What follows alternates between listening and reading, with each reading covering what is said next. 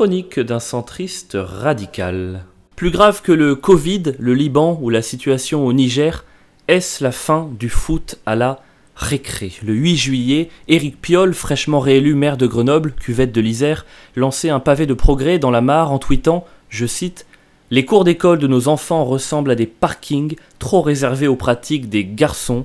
La solution débitumisée, dégenrée, végalisée et potagisée. Alors, par souci de concision, nous passerons outre le fait que techniquement il ne s'agit non pas d'une, mais de quatre solutions distinctes. Nous passerons également outre le fait que près de 0% de ces quatre solutions ne figurent dans le dictionnaire. Non, attachons-nous plutôt à la victime directe de cette déclaration, le foot à la Alors le foot à la récré, c'est tout simplement pour ceux qui s'adonnaient à cette activité, les uniques minutes de bonheur au sein d'une journée malmenée par des camarades cruels, des surveillants bipolaires et des professeurs recalés au grand concours de la pédagogie.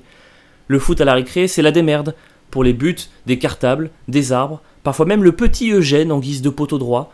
C'est également un espace physique à part où la notion de touche perd tout son sens et où les corners deviennent à eux seuls des expériences de Schrödinger, comprendre que tant que le garçon le plus musclé n'a pas dit s'il y a corner, il y a à la fois corner et pas corner.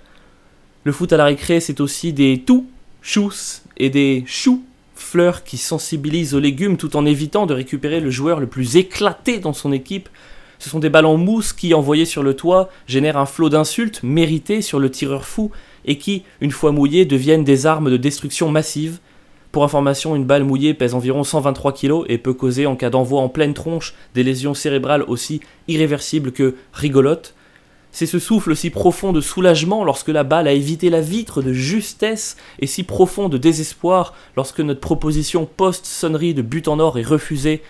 On était pourtant mené de 12 petits buts, franchement ça se rattrape.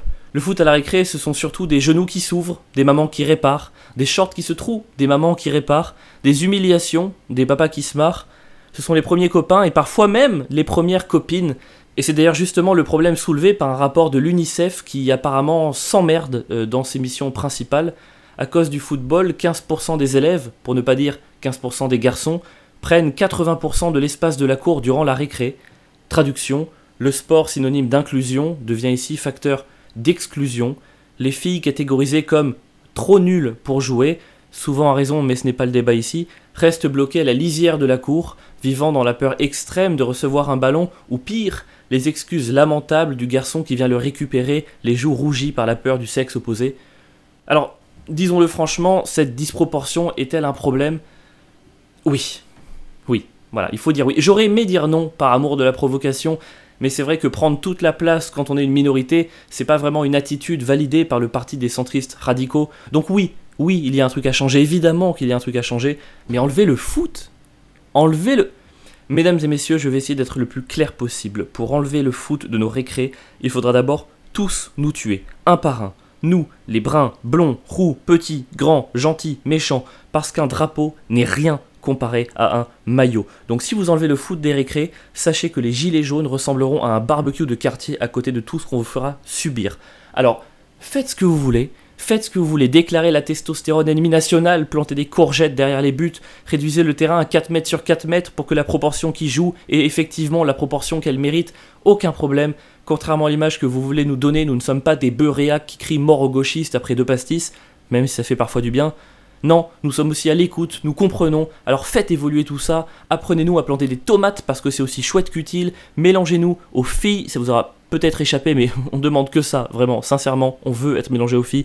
Enlevez ce bitume dégueulasse qui nous éclate les coudes, mais ne supprimez pas le foot. Ne supprimez pas le foot des récrés. De toute façon, je vais vous avouer quelque chose, on trouvera toujours un moyen d'y jouer.